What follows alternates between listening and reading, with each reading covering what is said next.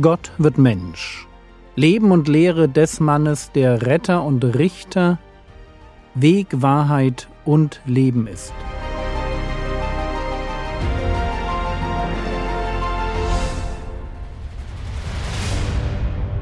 Episode 108 Satt vom Gehorsam Wir sind weiterhin am Fuß des Berges Garizim, wo der Herr Jesus mit einer samaritischen Frau redet. Eigentlich ist er total zurückhaltend, sich als Messias zu offenbaren. Aber in diesem Fall hat er eine Ausnahme gemacht. Johannes 4, Vers 26 Jesus spricht zu ihr, Ich bin es, der mit dir redet. Und als er das gesagt hat, passieren zwei Dinge. Die Jünger kommen zurück und die Frau geht weg. Johannes 4, Vers 27 Und darüber kamen seine Jünger und wunderten sich, dass er mit einer Frau redete. Wir merken, seine Jünger waren Männer ihrer Zeit. Stolze jüdische Männer redeten nicht mit einer samaritischen Frau. Sie kommen, sehen ihren Meister mit der Frau reden, wundern sich, trauen sich dann aber doch nicht nachzufragen. Johannes 4, Vers 27 Und darüber kamen seine Jünger und wunderten sich, dass er mit einer Frau redete. Dennoch sagte niemand, was suchst du oder was redest du mit ihr? Eigentlich schade. Aber auch wenn Sie nichts zu sagen haben, die Frau redet umso mehr. Johannes 4, Vers 28 und 29. Die Frau nun ließ ihren Wasserkrug stehen und ging weg in die Stadt und sagte zu den Leuten, Kommt, Seht einen Menschen, der mir alles gesagt hat, was ich getan habe. Und ich glaube, jeder hat so seine humorvollen Stellen in der Bibel. Für mich ist das so ein Vers, bei dem ich immer wieder schmunzle. Eine Frau mit einer ordentlichen Portion an sexueller Erfahrung kommt in ihre kleine Stadt und sagt, Seht einen Menschen, der mir alles gesagt hat, was ich getan habe.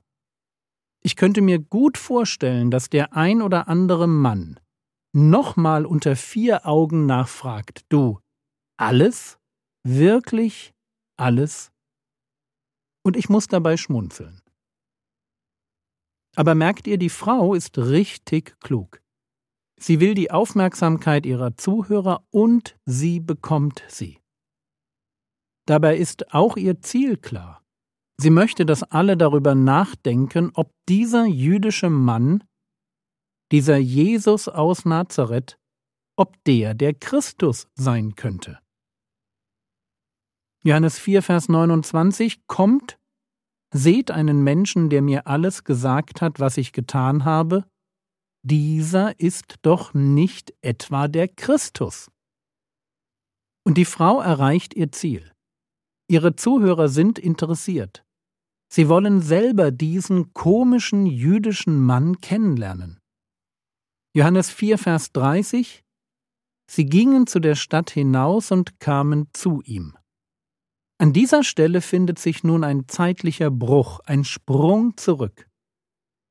Die Jünger kommen zu Jesus, sehen ihn mit der Frau reden, trauen sich nicht, ihn zu befragen, aber dann erinnern sie sich an ihren eigentlichen Auftrag. In Vers 8 hieß es, denn seine Jünger waren weggegangen in die Stadt, um Speise zu kaufen. Ganz ehrlich, die Jünger kommen mir manchmal wie die Hobbits vor. Ganz viele ihrer Gedanken drehen sich ums Essen. Johannes 4, Vers 31 In der Zwischenzeit baten ihn die Jünger und sprachen, Rabbi is. Rabbi, wir erinnern uns, heißt Lehrer. Jesus war ihr Meister, sie waren seine Schüler. Rabbi is. Sie hatten Essen besorgt, aber Jesus scheint mit den Gedanken wo ganz anders zu sein. Sie hatten erwartet, dass er hungrig wäre, aber er wirkt nicht so. Und jetzt kommen wir zu dem Punkt, der mich an diesen Versen am meisten beeindruckt. Jesus hat der Frau Wasser angeboten, das den Lebensdurst für immer stillt. Und er selbst hatte natürlich selbst von diesem Wasser getrunken. Jesus wusste, was es bedeutet, ewiges Leben zu besitzen.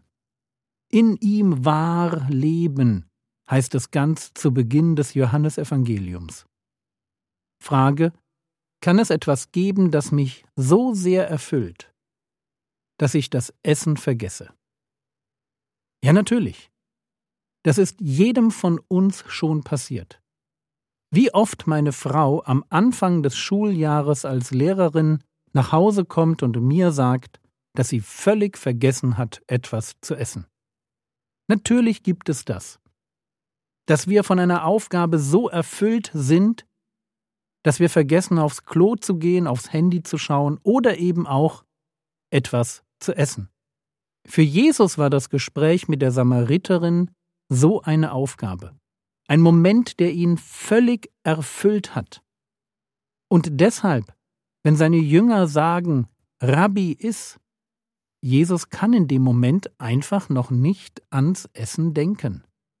Johannes 4, Vers 32 Er aber sprach zu ihnen, Ich habe eine Speise zu essen, die ihr nicht kennt. Und wir haben Jesus jetzt schon öfter so reden hören. Wir ahnen, dass er hier einen seiner, ich nenne das mal, philosophischen Momente hat. Jesus kann nämlich auf sehr unterschiedliche Weise reden. Mal in Gleichnissen, mal wie hier in Vergleichen, mal auf eine eher normale Weise. Man muss bei dem Herrn Jesus immer darauf gefasst sein, dass er bildhaft formuliert. Und öfter, wenn er das tut, sind die Jünger im ersten Moment überfordert. Ich habe eine Speise zu essen, die ihr nicht kennt. Der erste Gedanke der Jünger, Johannes 4, Vers 33, da sprachen die Jünger zueinander, hat ihm wohl jemand Essen gebracht. Vielleicht gar nicht so weit hergeholt. Er hatte doch mit dieser Frau gesprochen. Vielleicht hatte die etwas zu essen dabei. Oder wusste als Einheimische vielleicht, wie man ganz schnell Essen besorgen konnte. Also der Gedanke ist nachvollziehbar und trotzdem völlig falsch. Und obwohl sie nicht mit Jesus, sondern zueinander reden, hört Jesus, was sie sagen und korrigiert sie. Johannes 4, Vers 34. Jesus spricht zu ihnen, Meine Speise ist, dass ich den Willen dessen tue, der mich gesandt hat, und sein Werk vollbringe. Was für eine Aussage. Und ich weiß genau, wovon der Herr Jesus hier spricht. Ich erinnere mich bis heute gut an die erste Person, die sich bei meiner Frau und mir in einem evangelistischen Hauskreis zum Herrn Jesus bekehrt hat. Ich erinnere mich daran, wie wir uns gemeinsam hingekniet haben, wie sie ihr Leben nach Jahrzehnten der religiösen Suche diesem Gott, den sie immer schon finden wollte, übergab und ich weiß, wie ich dann mit unglaublicher Freude im Herzen, im Auto vor Freude schreiend und auf das Lenkrad einschlagend, mit Freudentränen in den Augen nach Hause gefahren bin. Es gibt geistliche Erfahrungen, die machen noch viel mehr satt als ein gutes Essen. Zu erleben, wie man Gottes Willen tut, sein Werk vollbringt, einem Menschen ewiges Leben schenkt, das macht wirklich satt. Das ist Leben in Fülle.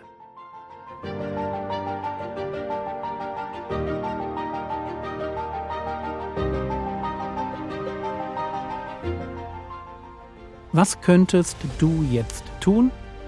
Du könntest dir die Frage stellen, wie sehr du dir wünschst, dass ein Mensch durch dich und dein Zeugnis ewiges Leben findet. Das war's für heute. Wenn es in deiner Gemeinde einen evangelistischen Hauskreis gibt, dann überlege dir doch, wie du ihn in der kommenden Woche unterstützen kannst. Der Herr segne dich, erfahre seine Gnade und lebe in seinem Frieden. Amen.